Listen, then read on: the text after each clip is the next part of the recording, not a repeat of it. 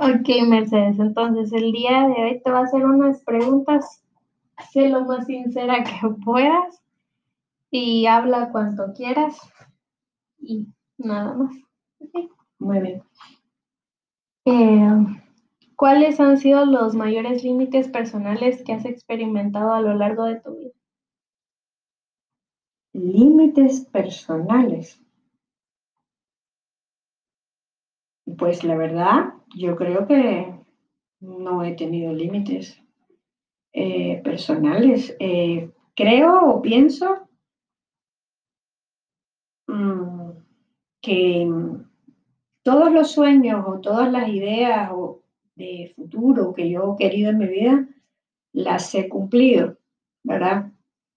Pues por supuesto hay límites, la vida te ofrece ciertos límites, la vida, no yo que me ponga límites. Em, de joven quería estudiar relaciones internacionales, era un sueño. Y ese límite no lo pude, o mejor dicho, ese sueño no lo pude cumplimentar, no porque dependiera de mí, dependía de una serie de requisitos eh, que al final los cumplí todo y por un tema de sistema en Cuba no me lo permitieron. Pero de poder saltar todos los obstáculos, los salté y, los, y, me lo tracé. ¿Qué ocurre? Que cuando la vida se te tuerce un poco, también tiene que tener uno la capacidad de adaptabilidad y de flexibilidad en cuanto a ajustar las metas y ajustar los, los sueños, ¿verdad? El otro sueño para mí es haber sido directora y actriz muy famosa. Lo conseguí, por lo menos a nivel nacional en Cuba lo conseguí.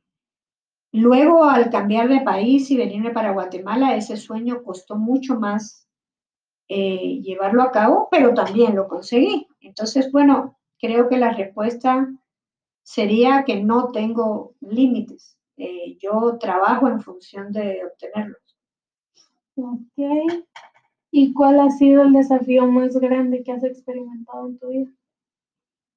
El desafío más grande ha sido como extranjera vivir en otro país, superarme en ese país y crear las condiciones económicas para vivir y vivir bien. Eh, ese ha sido un desafío muy grande. Si pudieras regresar el tiempo, ¿te gustaría cambiar algo? ¿Por qué? Interesante pregunta. Mm, no estoy segura si, si me vendría a Guatemala. Creo que es algo que yo em, volvería a pensar si lo haría o no lo haría. Pero creo que sí, que sí lo volvería a hacer. Otro, otra situación en el tiempo es, yo tuve la oportunidad de quedarme a trabajar en Francia Em, en mis trayectos, pero creo que si mirara el tiempo atrás volvería a ser lo mismo porque de lo contrario no tendría a mi hija. Entonces creo que, que vivir en Francia y desarrollarme profesionalmente en Francia era algo que en su momento pesaba mucho. Mm, pero bueno, no sé, creo que que es algo que volvería, creo, que a reaccionar de la misma manera. ¿Podrías resumir las principales lecciones de todo eso? Bueno, las principales lecciones sería que, que aunque uno tenga sueños y metas, tiene que también tener la capacidad de adaptabilidad y de flexibilidad em, para ajustar esas metas y esos sueños a lo que la vida y la realidad te da o te ofrece.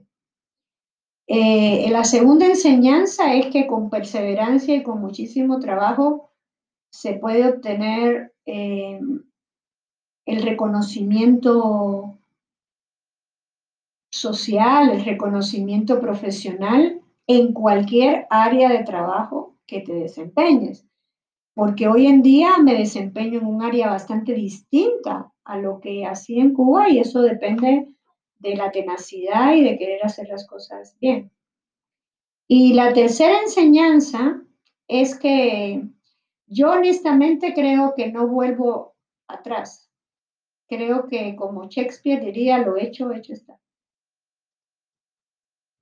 Ok, muchas gracias por tu valioso tiempo.